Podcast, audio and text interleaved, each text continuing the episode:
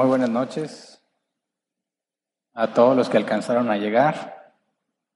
Perdón por la demora, se vino el agua muy fuerte, una lluvia muy fuerte, y los que veníamos con el tiempo justo, pues nos complicó, nos complicó el camino, había inundaciones y todo, y lamento llegar tarde. Y bueno, sé que quizás algunos están todavía en camino, o mejor se regresaron, porque en esta región sí llovió bastante. Pero bueno, gracias a Dios por los que ya estamos aquí. El día de hoy vamos a estudiar el capítulo 4 de Levítico. La semana pasada estudiamos los requerimientos para el sacrificio de comunión, que era el capítulo 3, y el capítulo 4, bueno, también el 5, trata sobre el sacrificio expiatorio, pero el objetivo de hoy es acabar de estudiar el capítulo 4 completo. Empezamos a leer en Levítico 4, versículo 1 y 2. Dice, el Señor le ordenó a Moisés que le dijera a los israelitas, cuando alguien viole inadvertidamente cualquiera de los mandamientos del Señor e incurra en algo que esté prohibido, se procesará de la siguiente manera. Y va a mencionar cuatro casos particulares y el tipo de sacrificio expiatorio que se debe de ofrecer. Ahora tenemos que entender en qué consiste este sacrificio expiatorio. Dios es un Dios santo y es un Dios perfecto. Y si el lugar donde Él habita, que es ahí entre los israelitas, en el tabernáculo, si es, por así decirlo, manchado por el pecado, es decir, no son perfectos los que viven ahí, Dios entonces no puede habitar entre ellos, ¿verdad? Dios es santo y perfecto. Si no hay perfección donde Él está, no puede habitar allí, porque si habita allí, va a consumir con ira a todos los que pecan. Y el propósito es que puedan habitar, ¿verdad? El pueblo y Dios en el mismo lugar. Así que, puesto que todos los seres humanos pecan y los israelitas van a pecar, Dios provee un medio para poder mantener la paz. Y esto es lo que se llama sacrificio expiatorio. Recuerden que hay dos palabras, esta es la segunda palabra que ya vimos relativo a los sacrificios, ¿verdad? Habíamos visto en las semanas pasadas que era un sacrificio de propiciación y este es un sacrificio expiatorio. Propiciación se debe entender como aplacar la ira, es decir, como que se paga el precio que se debe al cometer pecado. La ira de Dios es aplacada porque se hace justicia, pero hablamos de expiación como remover el pecado.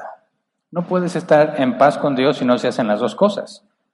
Tú puedes haber pecado y para hacer propiciación por tu pecado alguien debe de pagar, pero tu pecado sigue, digamos, allí, ¿verdad? No quedas, no eres declarado inocente. Simplemente se aplacó la ira de Dios para que tú no mueras eh, por tu pecado, pero sigue siendo culpable. Así que se necesita remover el pecado y este es el propósito del sacrificio de expiación o sacrificio expiatorio. Es la única manera en la que Dios va a poder habitar entre ellos un pueblo pecador. Y Dios le presenta a Moisés cuatro casos distintos.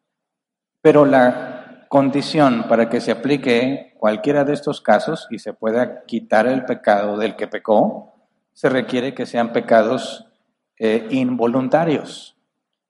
La palabra, bueno, dos palabras en el original, dice la NBI, eh, cuando alguien viole inadvertidamente. La palabra viole es el hebreo kata, que se traduce como fallar, equivocarse o pecar. De hecho, esa es la palabra que se nos traduce normalmente como pecado en el Antiguo Testamento. Cuando dice inadvertidamente, la palabra hebrea debe traducirse como error, ignorancia, sin darse cuenta o sin saberlo. Entonces, estos sacrificios expiatorios son válidos solamente si pecaste por error. Si pecabas voluntariamente, vamos a números 15, versículo 29 al 30, esto es lo que pasaba si, eh, si pecabas voluntariamente. Dice, una, una sola ley se aplicará para todo el que peque inadvertidamente, tanto para el israelita como para el extranjero residente. Pero el que peque deliberadamente, sea nativo o extranjero, ofende al Señor tal persona será eliminada de la comunidad. Así que la paga del pecado es muerte, pero Dios hace una distinción de, bueno, si pecaste sin saberlo, no fue tu intención rebelarte contra Dios, pero resulta que pecaste.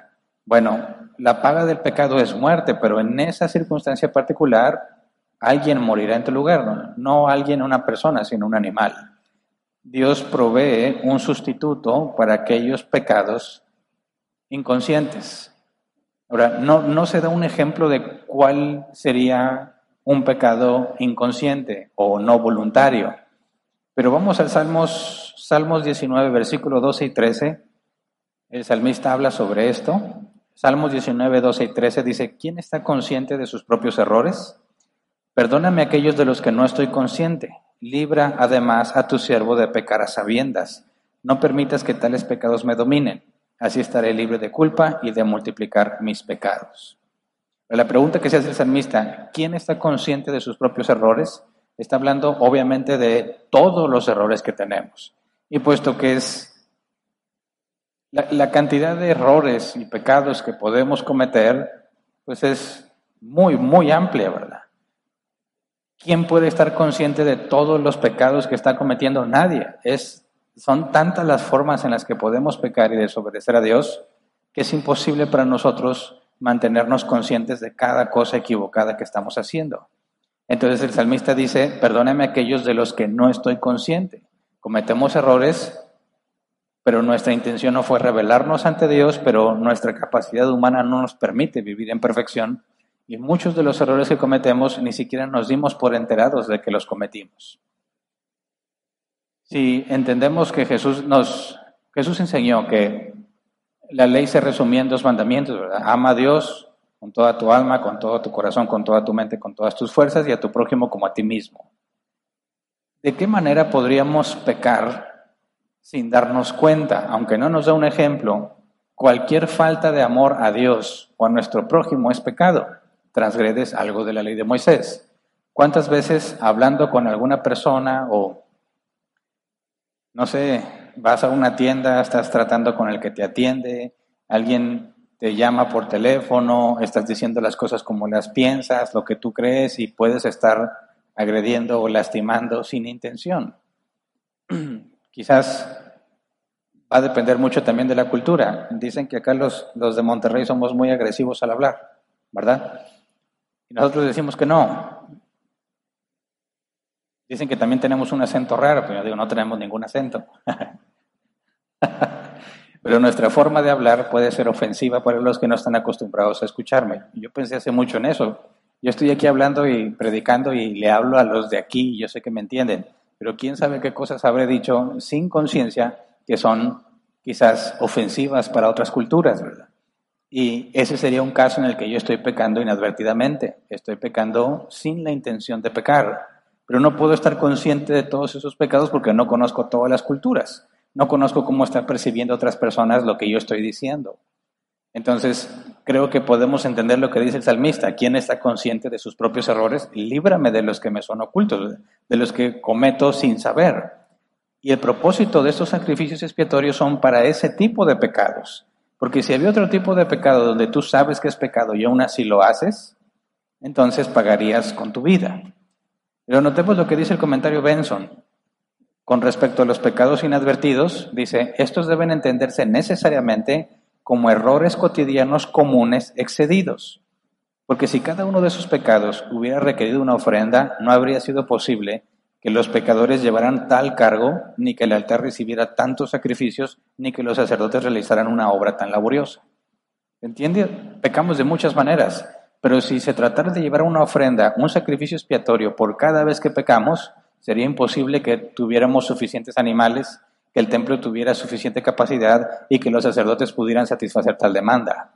Así que no está hablando de cada mínimo pecado que cometes. Por eso lo dice de esta manera debe entenderse como errores cotidianos comunes excedidos. Es decir, pecados que cometes normalmente de forma trivial, sería imposible que siempre trajéramos una ofrenda si fuéramos israelitas, ¿verdad? Pero cuando te das cuenta que hiciste algo más allá de lo normal, más fuerte de lo normal, y no fue intencional, entonces llevamos una ofrenda. Dice también el comentario Benson, en el caso de pecados involuntarios estaban confinados a cosas de naturaleza ritual o a casos particulares en los que podía admitirse la alegación de ignorancia. O sea, alguien te acusaba de que habías hecho algo malo y si tú podrías, podías explicar de manera razonable que no, que no lo sabías, bueno, podía considerarse un pecado de ignorancia. Pero hay otro tipo de pecados que no puedes alegar que fue ignorancia. Dice, porque en cuanto a las notorias violaciones de la ley moral, la ignorancia no podía ser excusa, porque se conocían a la luz de la razón y por lo tanto no se podían considerar pecados de ignorancia, sino pecados de presunción, y para ellos no se admitió sacrificio expiatorio. Por ejemplo, nadie podría decir que se involucró en adulterio sin saber. Ese no puede ser un pecado inadvertido. Por eso, al que se sorprendía en adulterio, pagaba con su muerte y no había opción. No podías alegar, no me, no me di cuenta, simplemente pasó. no, yo sé que sí dicen muchos, pero no, ¿cómo que simplemente pasó? Fue un acto consciente, sabes que está mal. La propia razón te dice que está mal, aunque no conozcas al pie de la letra la ley de Dios. Es el mismo argumento que usa Pablo en la carta a los Romanos, en el capítulo 1. Habla de que los hombres eh, no quieren reconocer la verdad. Su conciencia los acusa de pecado aunque nunca escucharon la ley. Ante ese tipo de pecados no podías argumentar que no lo sabías o que no conocías la ley, porque la propia eh, razón te dice que es algo malo y lo hiciste voluntariamente. Así que, fíjate bien, Dios está diciendo, si el pueblo peca y yo estoy con ellos, voy a tener que matarlos a todos, porque la paga del pecado es muerte. Pero Dios muestra misericordia, es decir, debido a la limitante humana de que no puede estar consciente de todos sus pecados, aquellos en los cuales se dé cuenta que pecó, pero después de que pecó, por eso es un pecado involuntario, ya lo hiciste, pero no fue intencional, entonces aplicaba ese sacrificio expiatorio. Nunca antes, ¿verdad? Nunca decir, ah, no sé si es pecado, como quiera lo hago, bueno, se te juzgaba. Si alguien te acusaba de pecado, se juzgaba si realmente es razonable pensar que, lo hiciste sin querer o sin saber. Pero si no podías comprobar que había sido de forma razonable por ignorancia, eras condenado a muerte. Como quiera, muestra claramente que para poder estar con Dios se requiere perfección. Si no hay perfección, no puede habitar Dios con ellos porque van a morir. Entonces, ¿qué es lo que Dios hace al decirles? Cada que peques inadvertidamente, tienes que traer este, estas ofrendas con estos requisitos que vamos a estudiar. Bueno, todas esas ofrendas implicaban un gasto. Y vamos a ver cómo, al igual que en los primeros tres capítulos, se empieza con el caso más caro y luego va bajando económicamente a los casos más baratos. Pero que pecaras implicaba también un gasto, es decir, tengo que ponerme a cuentas con Dios, tengo que conseguir un animal, o lo comprabas, como sucedía en los tiempos de Jesús, que se vendía toda clase de animales eh, certificados, entre comillas, para poder ser ofrecidos, ¿verdad? Y se abusaba en eso. Eh, o tú tenías de tu manada y pues era una pérdida económica cada vez que pecabas, entonces era muy complicado. Claramente Dios le está diciendo, más vale que pongas atención a la ley, de manera que la estudies bien, para que no salgas con que me pequé sin saber. Bueno, no sabías porque no estás estudiando como corresponde. Si estudiaras como corresponde, no pecarías en esas cosas. Sí, si tuviéramos simplemente la capacidad de no pecar, pero ¿cuántos sabemos que algo está mal y aún así lo hacemos? Al momento en que pecamos nos parece la mejor opción. Parece que ese es el máximo bien que podemos tener nos autoconvencemos de que a pesar de que sabemos que está prohibido y que a Dios no le agrada, de cierta manera nuestra naturaleza pecaminosa y nosotros nos ponemos de acuerdo para justificarnos y somos muy ingeniosos para justificarnos. He escuchado personas justificando adulterios y muchas cosas muy vergonzosas, muy graves, y ellos se convencieron de que se lo merecían. Es que estaba muy cansado, es que mi esposa no me pone atención, pues sí, podrá golpearte tu esposa y lo que tú quieras, pero eso no tiene nada que ver con que vayas a adulterar. Pero se autojustifican. Entonces, Dios les está diciendo, si voy a morar entre ustedes y te equivocas aún por error, vas a tener que venir y pagar una sanción. Y estos son los cuatro tipos de sacrificios o los cuatro casos en los que aplicaba un sacrificio expiatorio. Número uno, si el si el sumo sacerdote pecaba, si la congregación pecaba, si un gobernante pecaba o si una persona común y corriente pecaba. Y cada uno tenía distinto nivel de gravedad. y distinto nivel de costo para el sacrificio expiatorio. Así que vamos a ver el primer caso. De hecho, en los cuatro casos el proceso es muy similar, pero sí hay claras diferencias entre ellos. Vamos al primer caso, Levítico 4, versículo 3 al 4. El caso donde el sumo sacerdote peca. Dice, si el que peca es el sacerdote ungido, ¿quién es el sacerdote ungido? El sumo sacerdote. Los demás son solamente sacerdotes, pero quien era ungido con aceite era únicamente el sumo sacerdote. Dice, si el que peca es el sacerdote ungido, haciendo con ello culpable al pueblo, deberá ofrecerle al Señor como sacrificio expiatorio por su pecado un novillo sin defecto. Llevará el novillo ante el Señor a la entrada de la tienda de reunión e impondrá la mano sobre la cabeza del novillo al que degollará en presencia del Señor.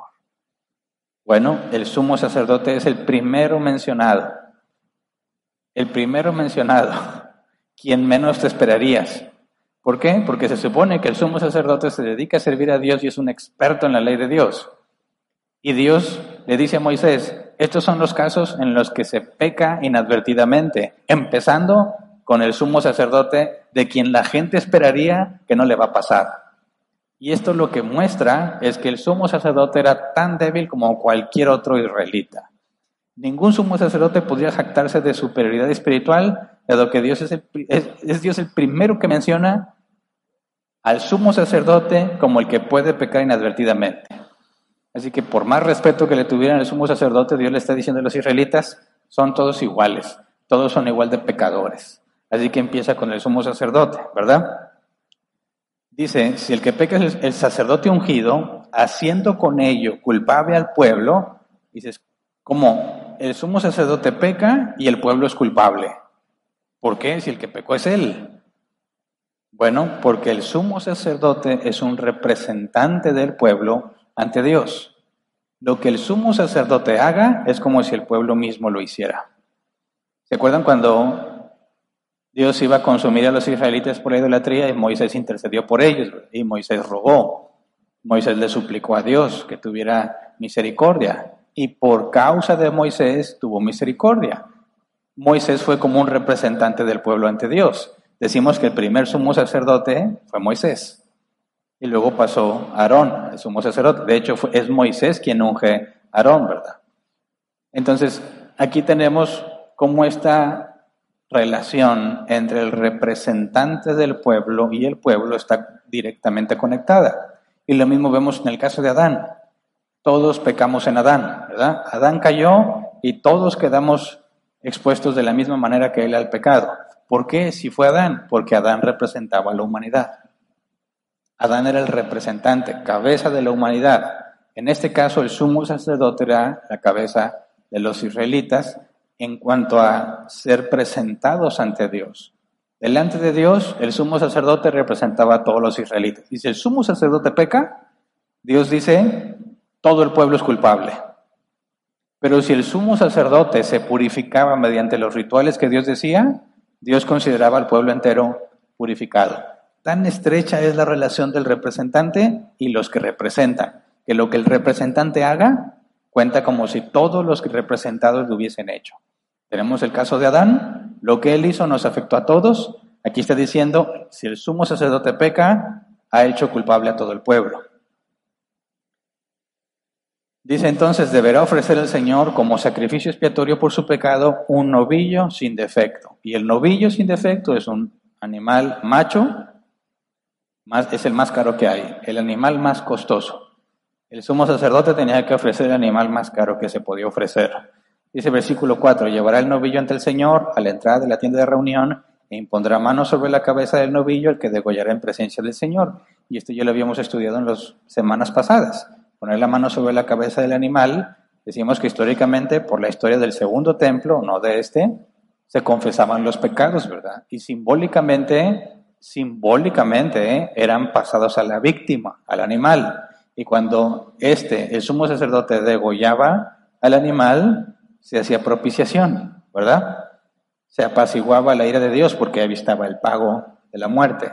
Lo que me correspondía a mí era el animal. Pero aquí está hablando de un sacrificio expiatorio. No bastaba solamente con eso. Hay que seguir con otro proceso. Levítico 4, versículos 5 al 12. Levítico 4, 5 al 12. El sacerdote ungido tomará un poco de la sangre del novillo y la llevará a la tienda de reunión. Mojará el dedo en la sangre y rociará con ella siete veces en dirección a la cortina del santuario en presencia del Señor. Después el sacerdote untará un poco de la sangre en los cuernos del altar, del altar del incienso aromático que está ante el Señor en la tienda de reunión. El resto de la sangre del novillo la derramará al pie del altar del holocausto que está a la entrada de la tienda de reunión. Luego, al novillo del sacrificio expiatorio le sacará toda la grasa que recubre los intestinos y la que se adhiere a estos, los dos riñones, la grasa que los recubre, la grasa que recubre los lomos y también el lóbulo del hígado, el cual se, extraerá junto con los riñones. Versículo 10. Esto será tal y como se saca la grasa de la res para el sacrificio de comunión. Entonces el sacerdote quemará todo eso en el altar del holocausto, pero sacará del campamento la piel y toda la carne del novillo junto con la cabeza, las patas, los intestinos y el excremento todo esto, es decir, el resto del novillo, lo sacará del campamento y lo llevará a un lugar actualmente puro, al vertedero de la ceniza, y dejará que se consuma sobre la leña encendida, sobre el vertedero de la ceniza se consumirá. Es mucho, pero prácticamente vamos a ver que se repite el proceso. No totalmente, pero el, proceso se va repitiendo. Y para simplificarlo, voy a nombrar siete cosas que tiene que hacer y con esas siete cosas vamos comparando. Número uno, llevar un ovillo a la entrada de la reunión, eh, perdón, a la entrada de la tienda. ¿Se acuerdan dónde estaba la entrada de la tienda? Pues es la entrada de afuera, ¿verdad? No del lugar santo, que lo que llamamos el tabernáculo, sino lo que está afuera. Ponía su mano sobre la cabeza de la víctima, número dos. Número tres, degollarlo. Número cuatro, el sumo sacerdote tenía que llevar la sangre. ¿Se acuerdan que cuando lo degollaba, alguien tenía que poner un recipiente para recopilar la sangre del animal. Bueno, el sumo sacerdote tenía que llevarla al lugar santo. Esto no pasó con ninguno de los otros sacrificios anteriores. El sumo sacerdote tenía que entrar con sangre de la víctima que murió en su lugar, estar en el lugar santo y mojar el dedo en la sangre y rociar siete veces en dirección a la cortina del santuario. ¿Qué es, ¿Qué es lo que está detrás de la cortina? El lugar santísimo, donde estaba la presencia de Dios en medio de los querubines. Entonces entraba con la sangre del sustituto y tenía que rociarla en dirección a la presencia de Dios. Después untaba con el dedo los cuernos del altar de bronce, perdón, del incienso, altar de oro de incienso. Y luego el resto de la sangre la vaciaba en el altar de bronce. Primera vez que se especifica algo así. Siguiente, el punto número 5. Bueno, el punto 5 era vaciar el resto en el altar de bronce. El 6, quemar toda la grasa del animal sobre el altar, tal como vimos la semana pasada. Y por último, que también esto es nuevo, quemar el resto del animal fuera del campamento. El sacerdote para oficiar tenía que mantenerse dentro del lugar sagrado, dentro del santuario. Pero tenía que ir en esta ocasión particular a un lugar limpio o puro fuera del campamento donde se ponían todas las cenizas del altar de bronce. Y esas cenizas pues se mantenían ahí prendidas. Era como un lugar donde se quemaban las cosas. Entonces el animal, los restos de lo que quedó, tenía que ser echado ahí y que ahí se consumiera. Nadie se beneficiaba de la carne de ese animal, no era una parte para los sacerdotes, no era una parte para el que lo ofrecía. No se consumía todo en el altar de bronce como el holocausto, el primer sacrificio que vimos, en este caso tenía que ser llevado fuera del campamento y allí se consumía. Siete cosas tenía que hacer. Ahora, ¿por qué rociar la sangre siete veces hacia donde estaba la presencia de Dios? No lo sabemos. Pero es curioso que Dios pida que las cosas tengan el número siete en distintas ocasiones. Se supone que si tú consideras lo que el número de siete o la forma en la que se usa el número siete en la Biblia, siempre apunta a algo que está completo, algo que es perfecto. Pero perfecto no en el sentido de sin error, sino perfecto que no le falta nada. Y fíjate lo que dice el comentario de Helicos. El siete, el ser, el, es el número completo o perfecto que se utiliza para reflejar el perfecto acabado de una obra. Y Fíjate todos estos ejemplos de siete en la escritura. Siete días de la creación, Génesis capítulo 2. Siete brazos del candelero, Éxodo capítulo 25. Siete veces la sangre fue rociada en el día de la expiación, Y aquí, además de lo que estamos viendo del sacrificio expiatorio, esto es hasta el Levítico 16. Siete veces se roció la sangre sobre el altar cuando fue consagrado por primera vez. Eso lo vamos a ver en Levítico 8. Siete días eran necesarios para consagrar los sacerdotes, también en Levítico 8. Siete días eran necesarios para purificar a los que quedaban ritualmente impuros. Eso lo vamos a ver en Levítico 12. Siete veces Namán se lavó en el Jordán para quedar limpio de la lepra, en Segunda de Reyes 5. Siete días estuvo sitiada Jericó, Josué capítulo 6. Siete sacerdotes con siete trompetas tocaron y los muros cayeron, también en Josué 6. Siete sellos eran los que tenía el rollo que estaba en la mano del Padre en Apocalipsis 5 y siete cuernos y siete ojos tenía el cordero que representa a Jesús en Apocalipsis 5. Son las referencias del número siete en la escritura. ¿Por qué se tenía que rociar siete veces hacia allá?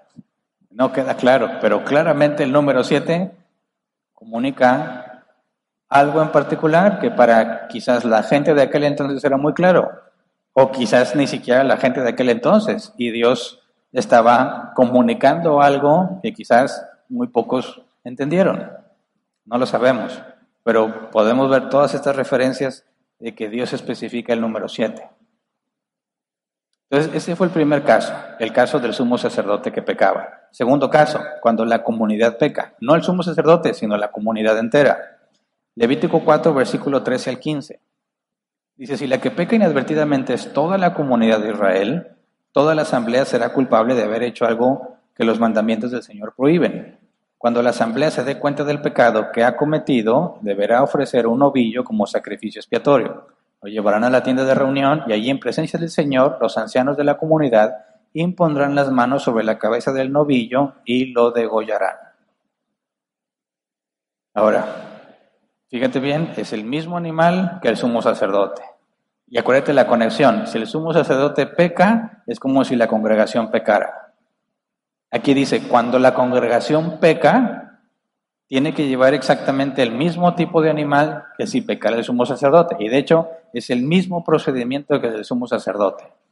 De manera que era equivalente que la congregación pecara o que el sumo sacerdote pecara. En ambos casos, la asamblea completa era culpable y era el mismo ritual que se tenía que seguir para poder expiar el pecado. Solo que en esta ocasión no es el sumo sacerdote quien pone las manos sobre la cabeza del animal, sino los ancianos. ¿Por qué los ancianos? Que eran los representantes del pueblo. Si los ancianos ponían las manos sobre la cabeza del animal, es como si el pecado de toda la congregación fuese pasado al novillo. Algo similar sucede en la iglesia en el Nuevo Testamento, cuando Pablo instruye que se deben nombrar ancianos en las congregaciones, en todas las ciudades. Los ancianos de la iglesia representan a la iglesia. Tal los ancianos, tal la iglesia. Si los ancianos estudian y se preparan, la iglesia va a ser beneficiada, ¿verdad? Es como si la iglesia se preparara. ¿Por qué? Porque los ancianos son los encargados de enseñar y de guiar. Pero si los ancianos son negligentes y no les importa la escritura, tal cual va a ser la congregación entera, que no les va a importar tampoco, no les enseñan el valor de la escritura y tampoco la van a tener en cuenta. Entonces, en este caso en particular, los ancianos representaban a todo el pueblo. Y luego, Levítico 4, 16 al 21, el proceso a seguir. Dice, luego el sacerdote ungido tomará un poco de la sangre del novillo y la llevará a la tienda de reunión. Mojará el dedo en la sangre y rociará con ella siete veces en dirección a la cortina en presencia del Señor. Después untará un poco de la sangre en los cuernos del altar que está ante el Señor en la tienda de reunión. El resto de la sangre la derramará al pie del altar del holocausto que está a la entrada de la tienda de reunión y sacará del animal toda la grasa quemándola en el altar. Se hará con este novillo lo mismo que se hace con el de la ofrenda expiatoria. Así el sacerdote hará expiación por ellos y serán perdonados. Luego sacará del campamento el resto del novillo y dejará que se consuma en el fuego como el otro. Ese sacrificio, este es el sacrificio expiatorio por la asamblea. Bueno, exactamente lo mismo, ¿verdad? Lo único que cambió es que los ancianos ponen la mano sobre el animal.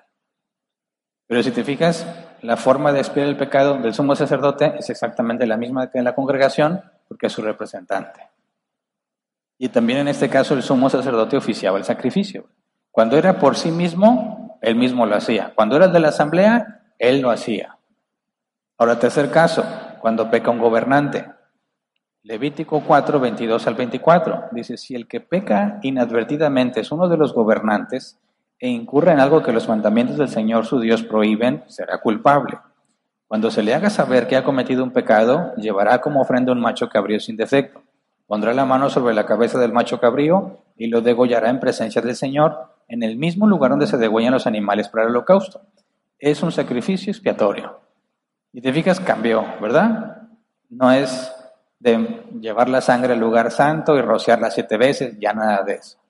Y fíjate lo curioso, dice el versículo 22, incurre en algo, bueno, si el que peca inadvertidamente, ¿verdad? Es un gobernante, versículo 23, cuando se le haga saber que ha cometido un pecado, o sea, él no se ha dado cuenta, ya se dieron cuenta otros.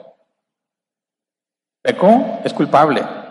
Se haya dado cuenta o no se haya dado cuenta, es culpable. Y la instrucción es, cuando se le haga saber que ha cometido un pecado, entonces él va a cumplir con este proceso. Lo que demuestra que realmente fue sin intención, porque ni cuenta se dio que pecó y alguien va a tener que venir a informarlo. Ahora, esto es lo mismo que encontramos en Mateo 18, versículo 15. Si tu hermano peca, ve y repréndelo a solas. ¿Te fijas?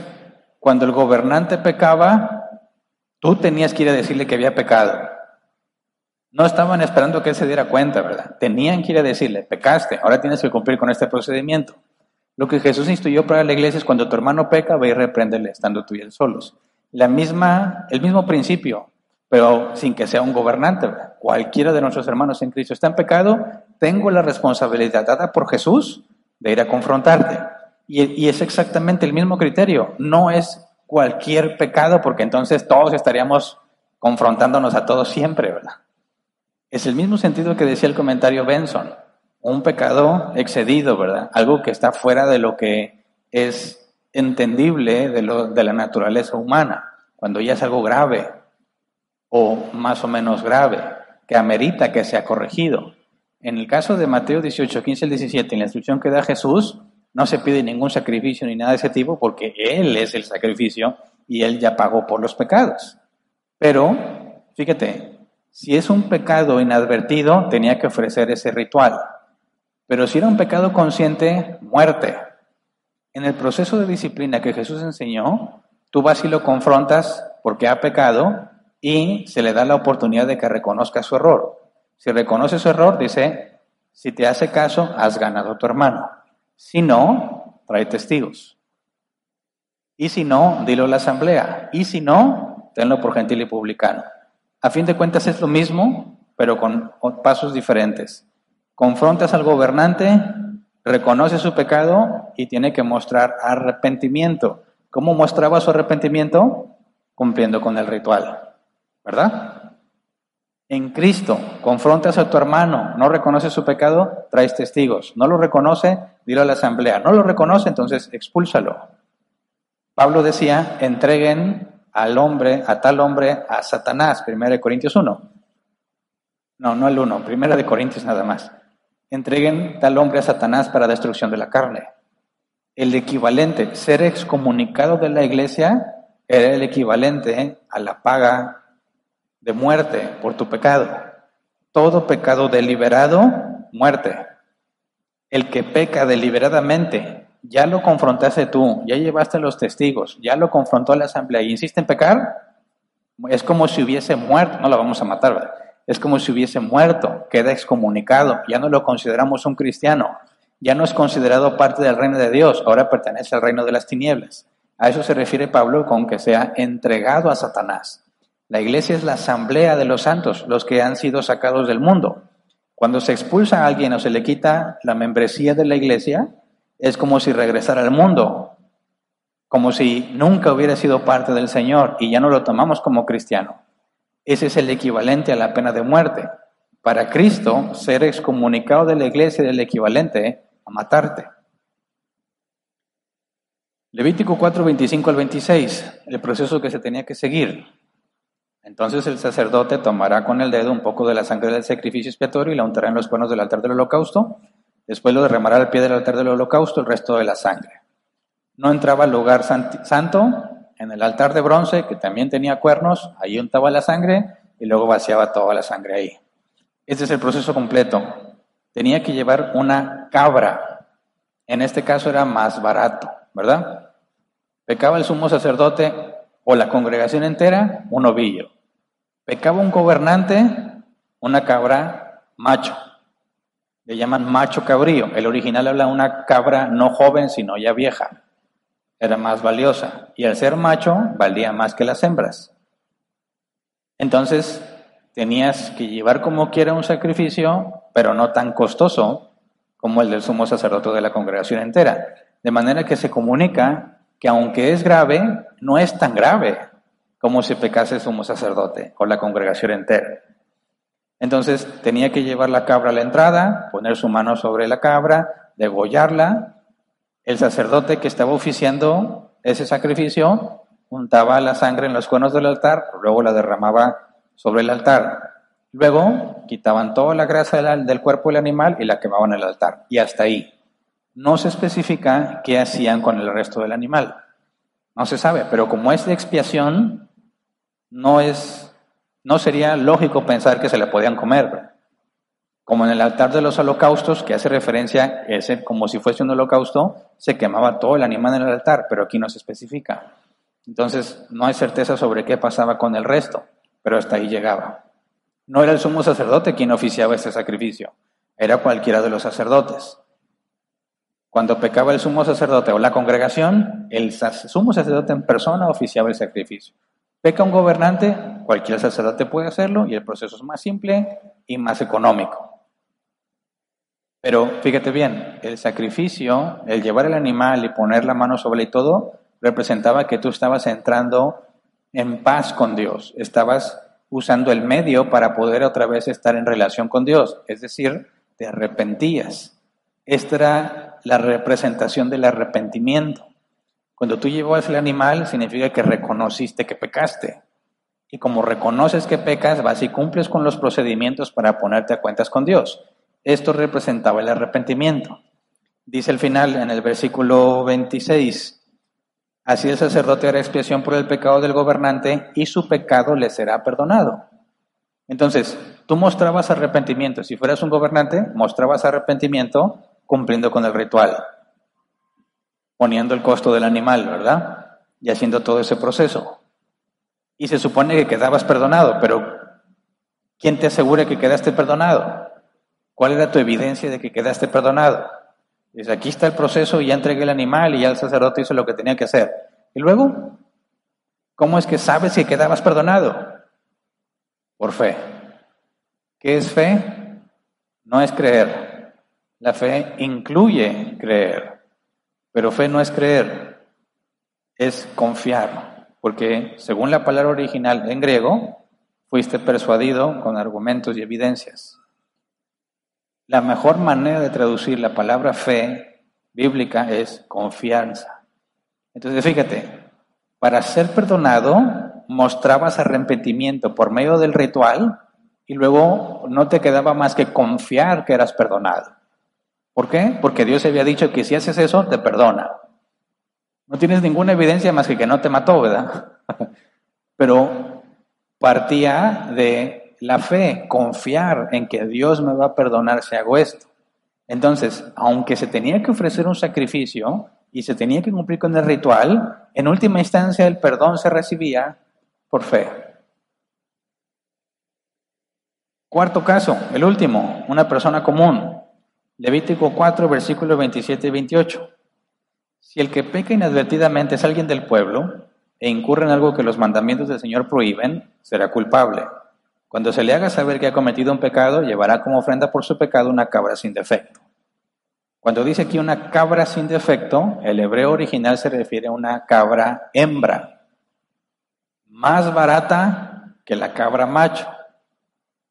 Entonces, fíjate, novillos machos, los más caros, sumo sacerdote y congregación.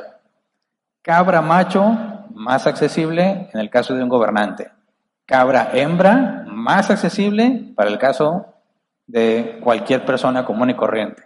Y el proceso es el mismo, se le tiene que informar que es culpable de pecado. Y aquí aplica literalmente el proceso de Mateo 18, 15 al 17. Si tu hermano peca, ve y repréndele, estando tú y él solos. Procedimiento, Levítico 4, versículo 29 al 31. Pondrá la mano sobre la cabeza del animal y lo degollará en el lugar donde se degüellan los animales para el holocausto. Entonces el sacerdote tomará con el dedo un poco de la sangre y la untará en los cuernos del altar del holocausto, después de lo cual derramará el resto de la sangre al pie del altar. Luego le sacará al animal toda la grasa, tal y como se le saca la grasa al sacrificio de comunión, y el sacerdote la quemará toda en el altar como aroma grato al Señor. Así el sacerdote hará expiación por él y su pecado le será perdonado. Es el mismo proceso, ¿verdad? Lo único que cambió es el animal, que es hembra. Luego se agrega otra alternativa a la, víctima, Levítico 4:32. Si la persona ofrece como sacrificio expiatorio un cordero, deberá ser presentada una hembra sin defecto. Y algunos por la palabra cordero en el original implicaba que era todavía más barato que una cabra hembra. Este era el caso de los que estaban con menos recursos económicos.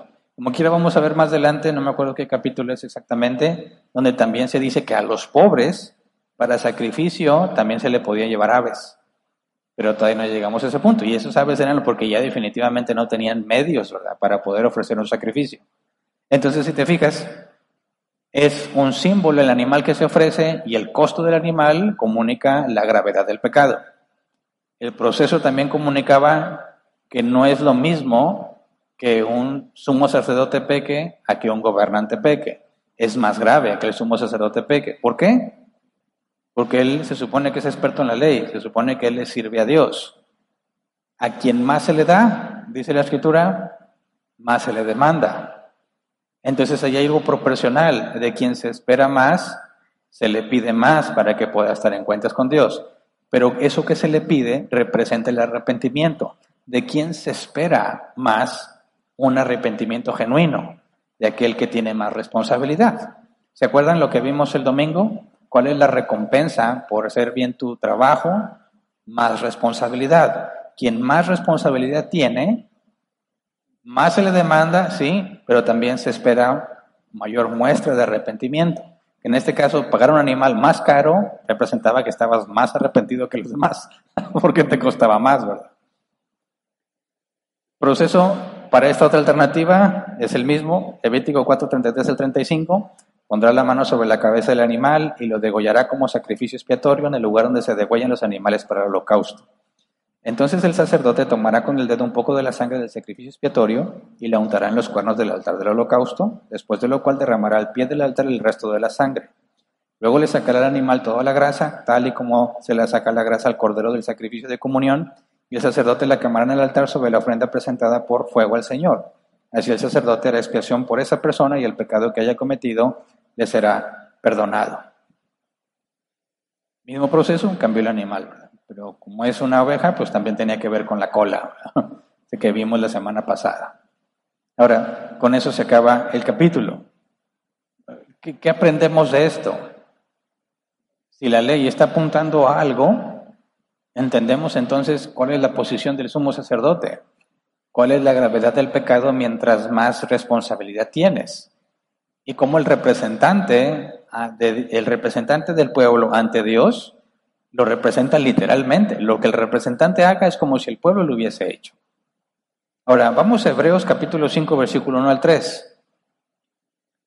Fíjate lo que dice con respecto a esto que estamos estudiando. Hebreos 5, 1 al 3 dice, todo sumo sacerdote es escogido de entre los hombres. Él mismo es nombrado para representar a su pueblo ante Dios y ofrecer dones y sacrificios por los pecados. Puede tratar con paciencia a los ignorantes y extraviados, ya que él mismo está sujeto a las debilidades humanas. Por tal razón se ve obligado a ofrecer sacrificios por sus propios pecados, como también por los del pueblo. Y aquí está hablando específicamente del capítulo que estamos estudiando.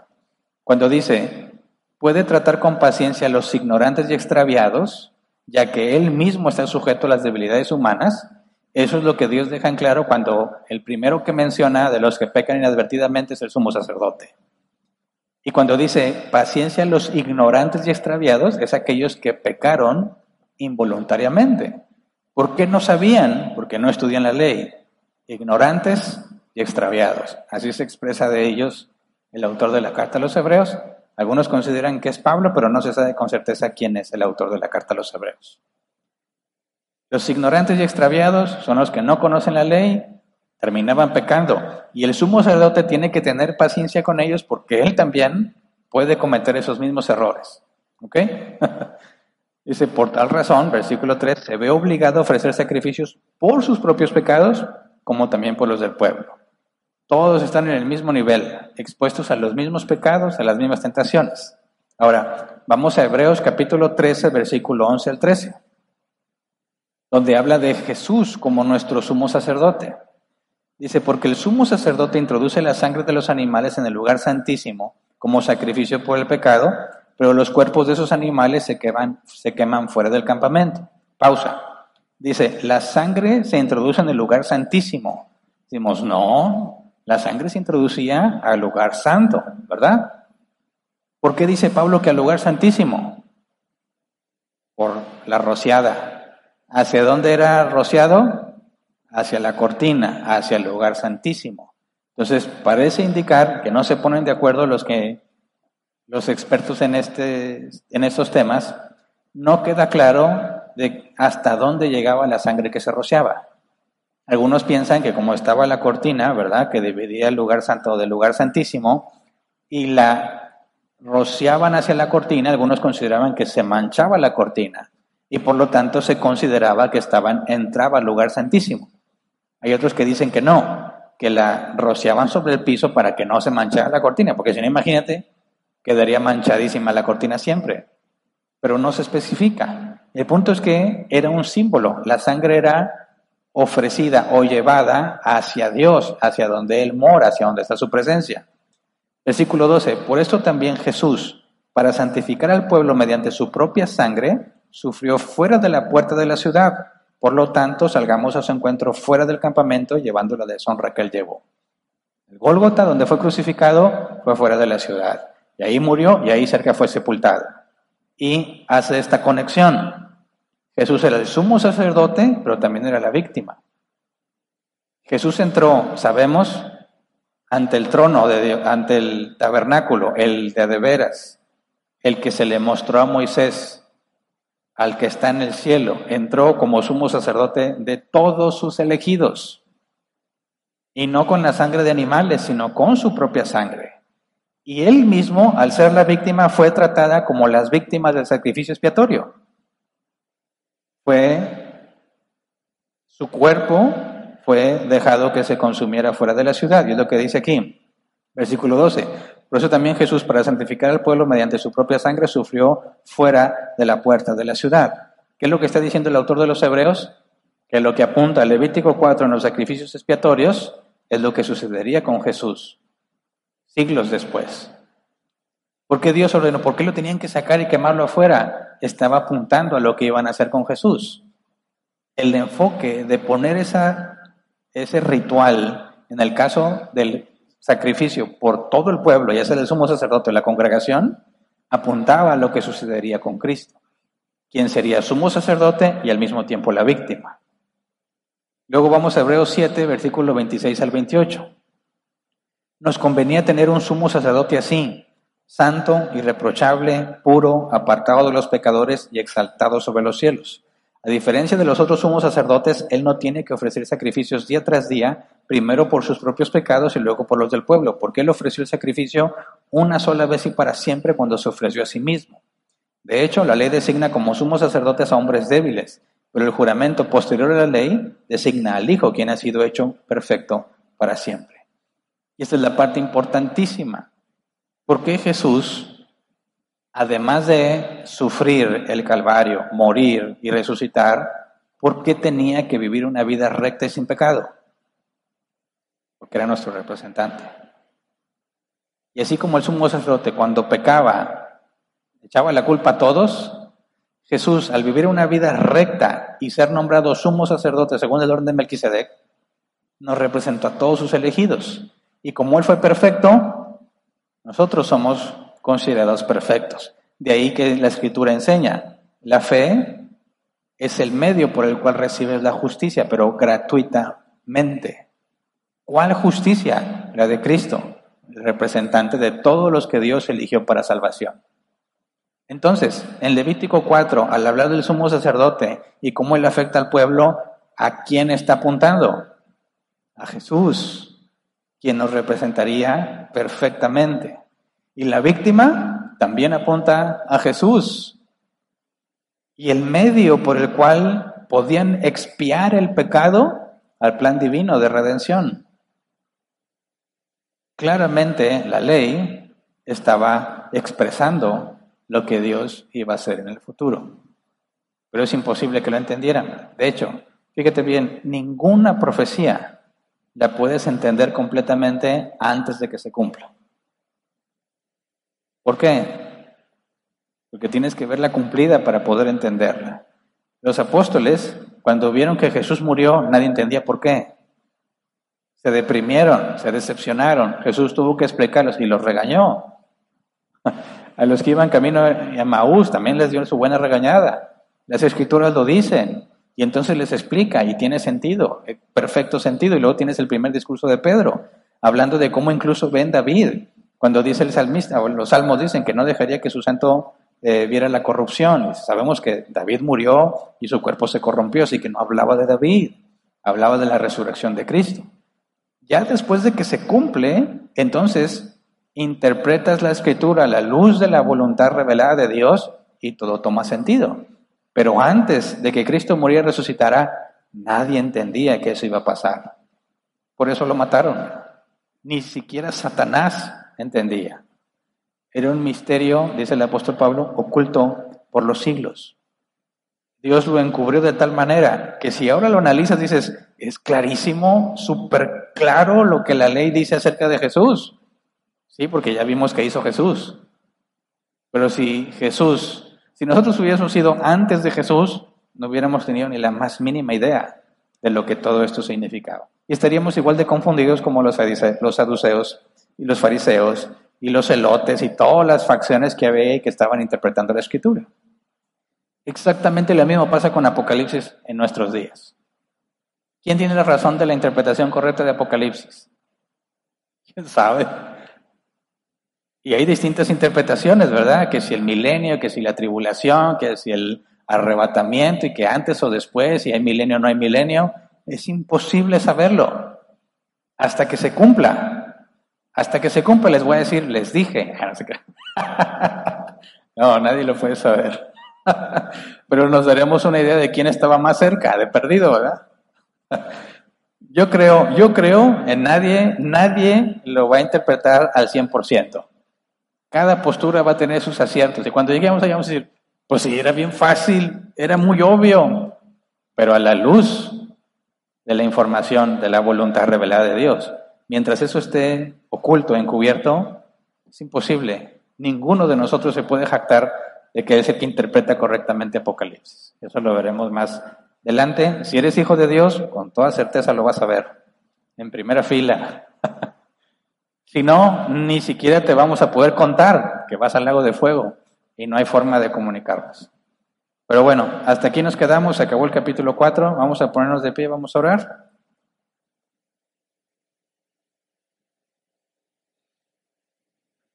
Fíjate bien, Dios está dispuesto a morar con ellos, pero les dice, es imposible que yo more con ustedes a menos que alguien pague su culpa. Ese es el mensaje clarísimo del sacrificio expiatorio. Necesitan un sustituto. Y los animales no son un sustituto porque lo tienes que hacer cada vez que pecas. Pero ya vimos la carta a los hebreos, Jesús se ofreció una sola vez y para siempre. Él sí expió el pecado. Él sí hizo propiciación por el pecado de forma absoluta y definitiva mientras que los animales solamente eran un símbolo. Dios pasaba por alto todos esos pecados. Aquellos que iban a ser salvados, de acuerdo a la voluntad de Dios, cuando Jesús pagara la deuda, su cuenta iba a ser saldada.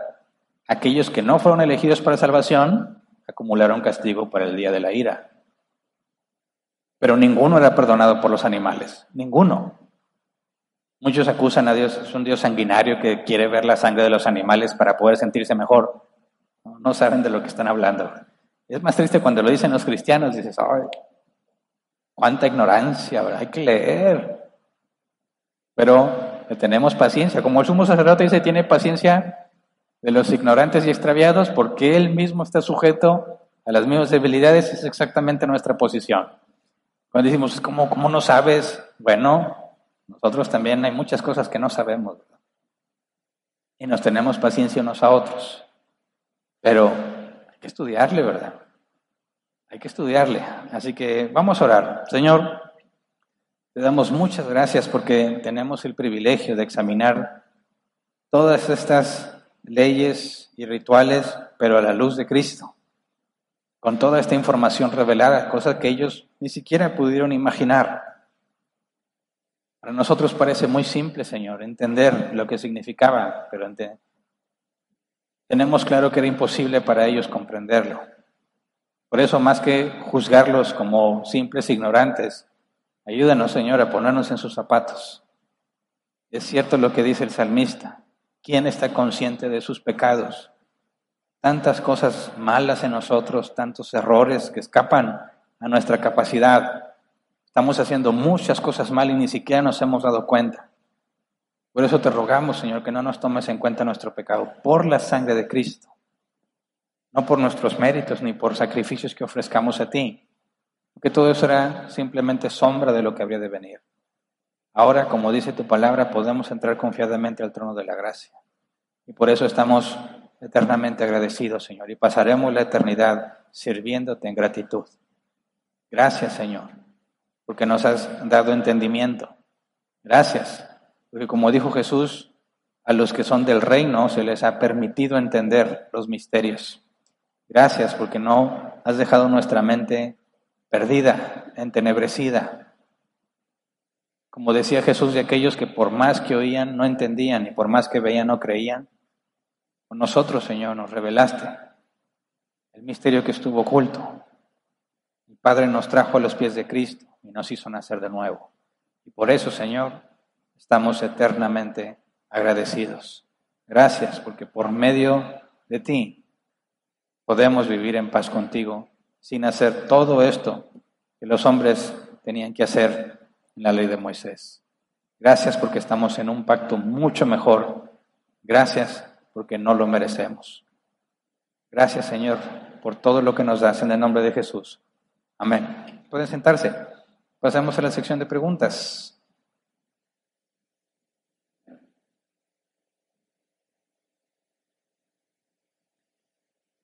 Tenemos 15 minutos para responder. Está el código QR para que se registren en el grupo de WhatsApp.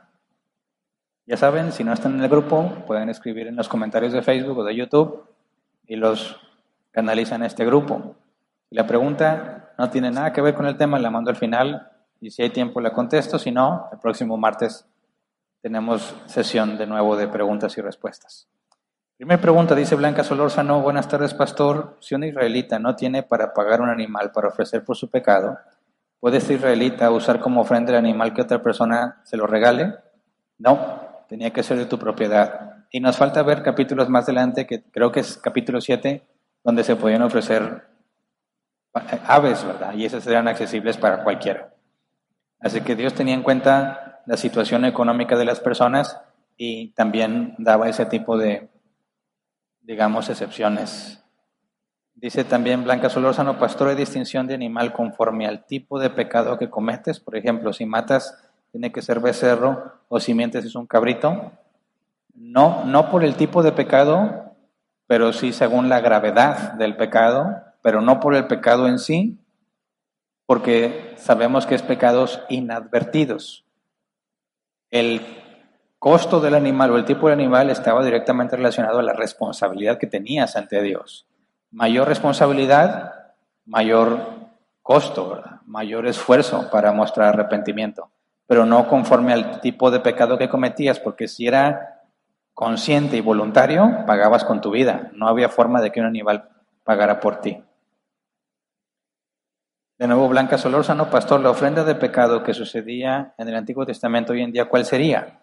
En el caso de arrepentirte siempre cada que ves pecas y pides perdón a Dios, Bueno, no hay nada que reemplace ahora un sacrificio, porque Cristo es nuestro sacrificio, ¿verdad?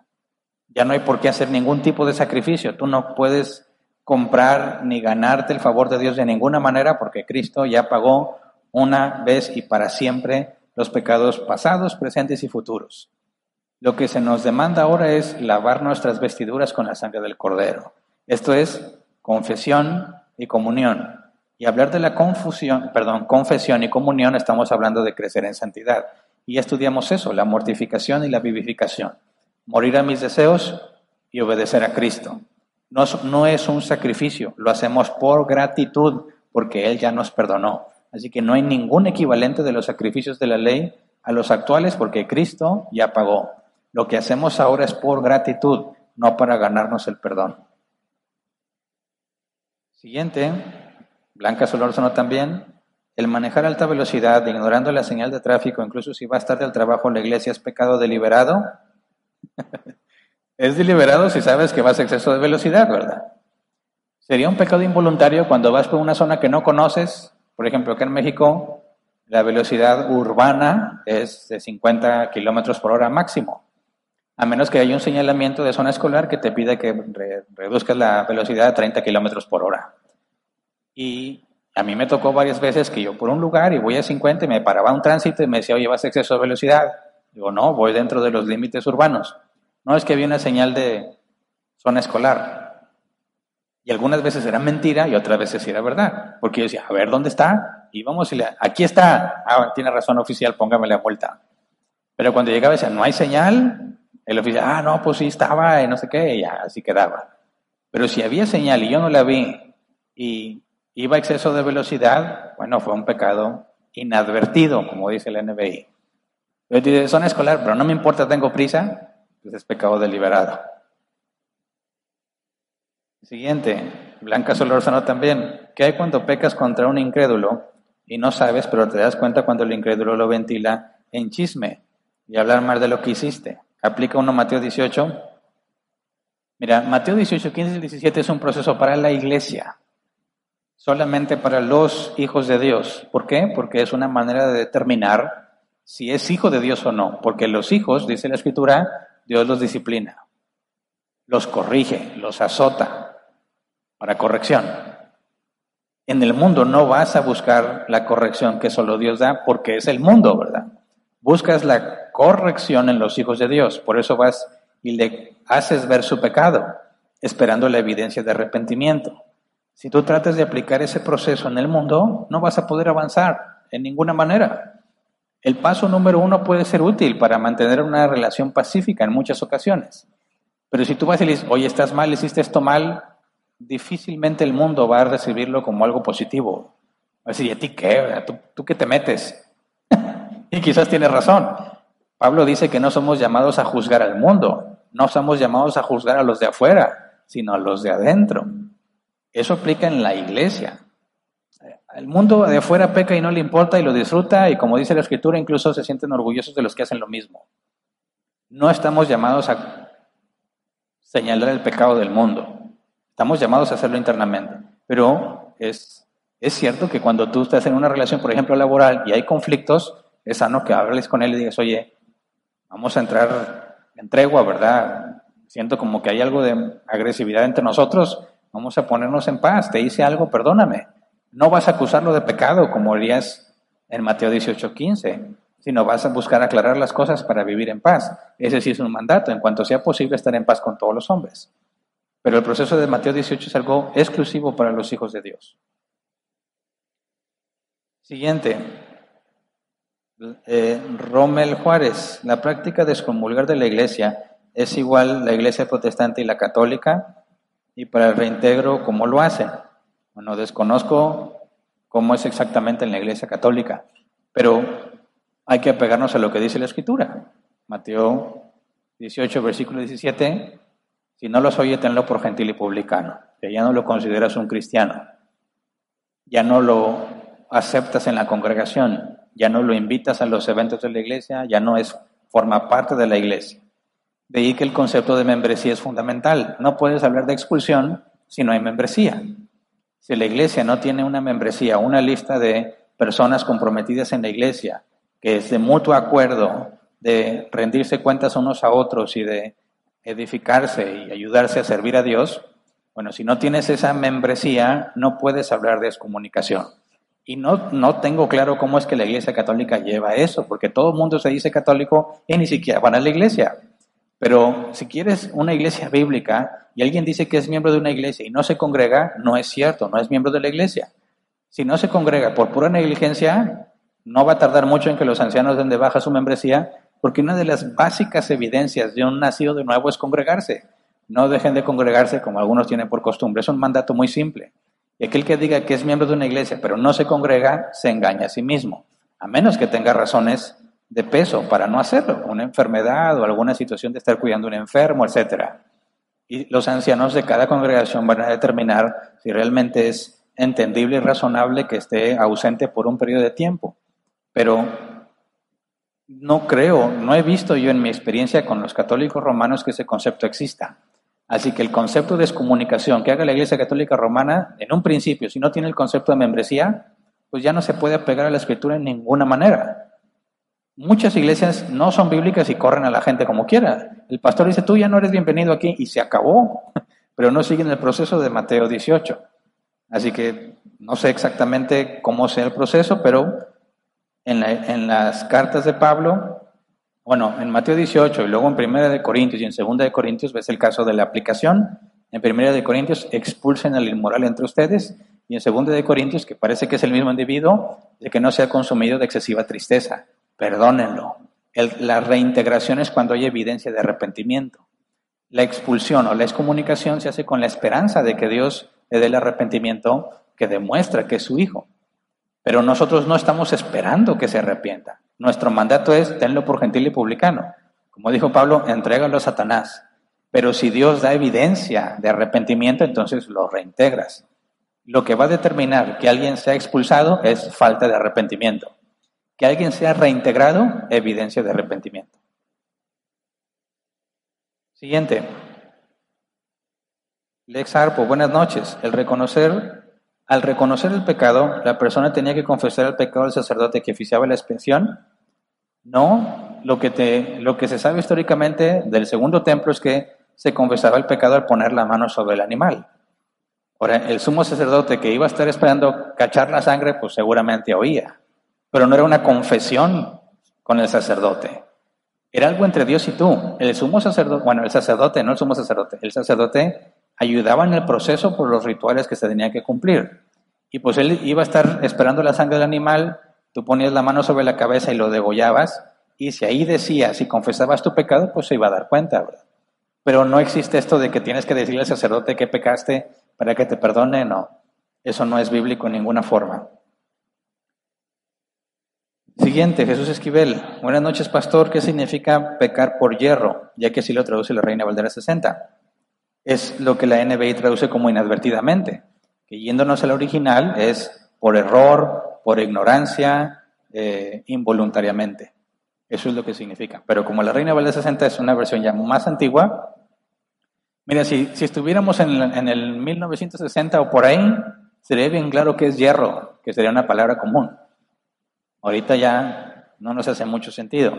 Por eso es que es recomendable no nada más de la Reina Valera 60, lee más versiones, unas más modernas con distintos métodos de traducción para que veas distintas posibles traducciones y luego vas al original y te enriqueces mucho más cuando estudias la escritura.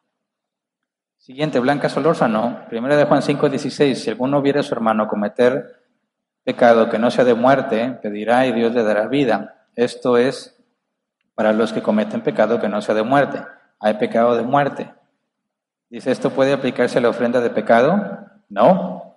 Cuando Juan habla de pecado de muerte, no explica en su carta que es pecado de muerte, pero entendiendo lo que nos dice la carta a los hebreos y lo que habla Jesús sobre la blasfemia contra el Espíritu Santo, el pecado imperdonable, si alguien en la iglesia comete el pecado de muerte, dice ya no se pida por él, la blasfemia contra el Espíritu Santo, de acusar, o a pesar de tener la evidencia del poder de Dios, atribuírselo a otra cosa que no es Dios, los una vez iluminados que dice la carta a los hebreos, que conociendo, bueno, experimentando los beneficios del Espíritu Santo, aún así reniegan de Cristo, dice, ya no hay perdón para ellos, ya no hay esperanza para ellos. Entonces, es muy probable que lo que Pablo, perdón, lo que Juan dice como el pecado de muerte sea la apostasía. Por eso dice, ya no se pide por ellos, porque al apóstata se le expulsa y lo tomas como un gentil, ya no estás pidiendo que Dios le dé arrepentimiento, ya acabaste con el proceso. Y, y la apostasía en este caso no tiene nada que ver con las ofrendas por el pecado. Siguiente, el exarpo dice, el pecado de Adán afectó a la humanidad, el pecado del sumo sacerdote afectaba al pueblo. Esto da a entender que el pecado es devastador. En el matrimonio, al ser una sola carne, los esposos, siendo el hombre responsable de su mujer, el ser salvo, ¿por qué no le afecta la salvación de la mujer? Porque la salvación es personal y el pecado afecta a todos. Mira, sí hay una afectación, pero no igual. El pecado del sumo sacerdote afectaba a la congregación, pero no se te olvide Ezequiel 18. Cada uno morirá por su propio pecado. No pagará el hijo por el pecado del padre, ni el padre por el pecado del hijo.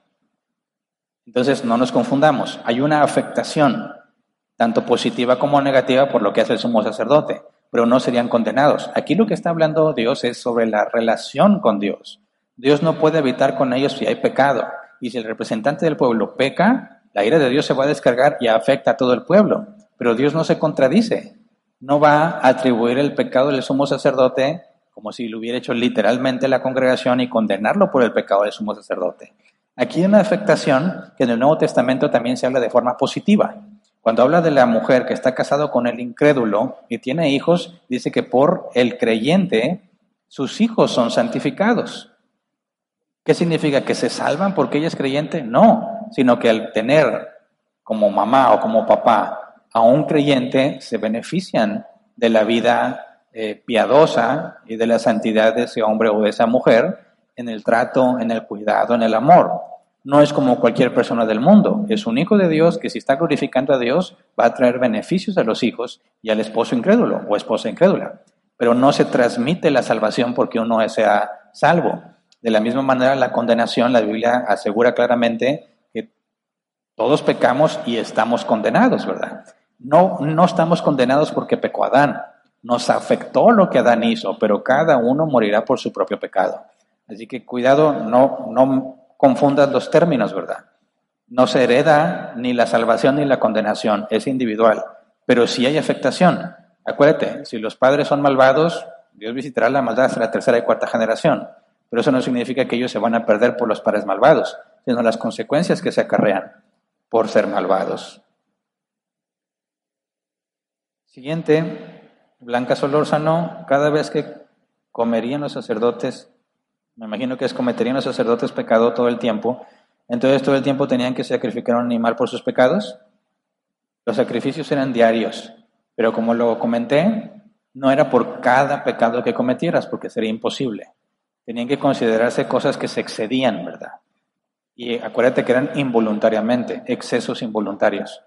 No era de que siempre, ah, ya pequé y voy a un sacrificio y otro sacrificio. No ibas a tener los medios, ni iba a tener el, tabernáculo la capacidad, ni los sacerdotes. Así que eran cosas en las que te excedías. Y bueno, quedaron dos preguntas pendientes. Estuvimos muy activos hoy, ¿verdad? Los miércoles normalmente no estamos tan activos en las preguntas. Qué bueno. Bueno, es todo. Avisos. Personas que nos visitan por primera vez, José Olvera y Juana Hernández, ¿se pueden poner de pie, por favor? José, Juana, un aplauso. Nos da mucho gusto que estén aquí con nosotros, pueden tomar su lugar. Estamos a sus órdenes en lo que podamos servirles. Avisos, dice, si has dejado un objeto olvidado dentro del auditorio, puedes pasar a recepción por él. Recuerden que hay un ministerio que se encarga de los objetos olvidados. Somos puros cristianos aquí, ¿verdad? ¿Quién sabe si de repente nos visita alguien que no es? Pero si se te pierde algo, nadie se lo va a llevar dice, mira lo que Dios me mandó. No, eso no es bíblico ni es correcto. Entonces hay un ministerio que se encarga de darle la vuelta a los lugares y lo que se encuentren, lo guardan y lo ponen aparte para que si se te perdió algo, acudas a preguntar. Ahí en la entrada siempre va a haber alguien que lo sugieres, dile dónde están los objetos perdidos y te dirigen a la persona. Entonces, si se te perdió algo, lo dejaste aquí, lo dejaste aquí, pregunta y con mucha seguridad te lo van a devolver si realmente aquí lo dejaste. Ya nos ha pasado que dicen, dejé algo ahí, no es cierto. Yo lo dejé y lo hacéis, ah, no, me di cuenta que lo tenía en la casa. bueno, es todo, ¿verdad? Son todos los avisos. Recordarles también de las ofrendas. Nadie aquí recibe salario ni ofrenda, todos trabajamos gratuitamente. Lo que se recaude es para ser usado íntegramente en las instalaciones y mantener este lugar funcionando y las ventas para las mejoras. Es todo, cuídense, no sé si va a seguir el agua, pero vayan con cuidado. Si Dios quiere, nos vemos este próximo domingo para seguir estudiando el tema de la mayordomía. Gracias. you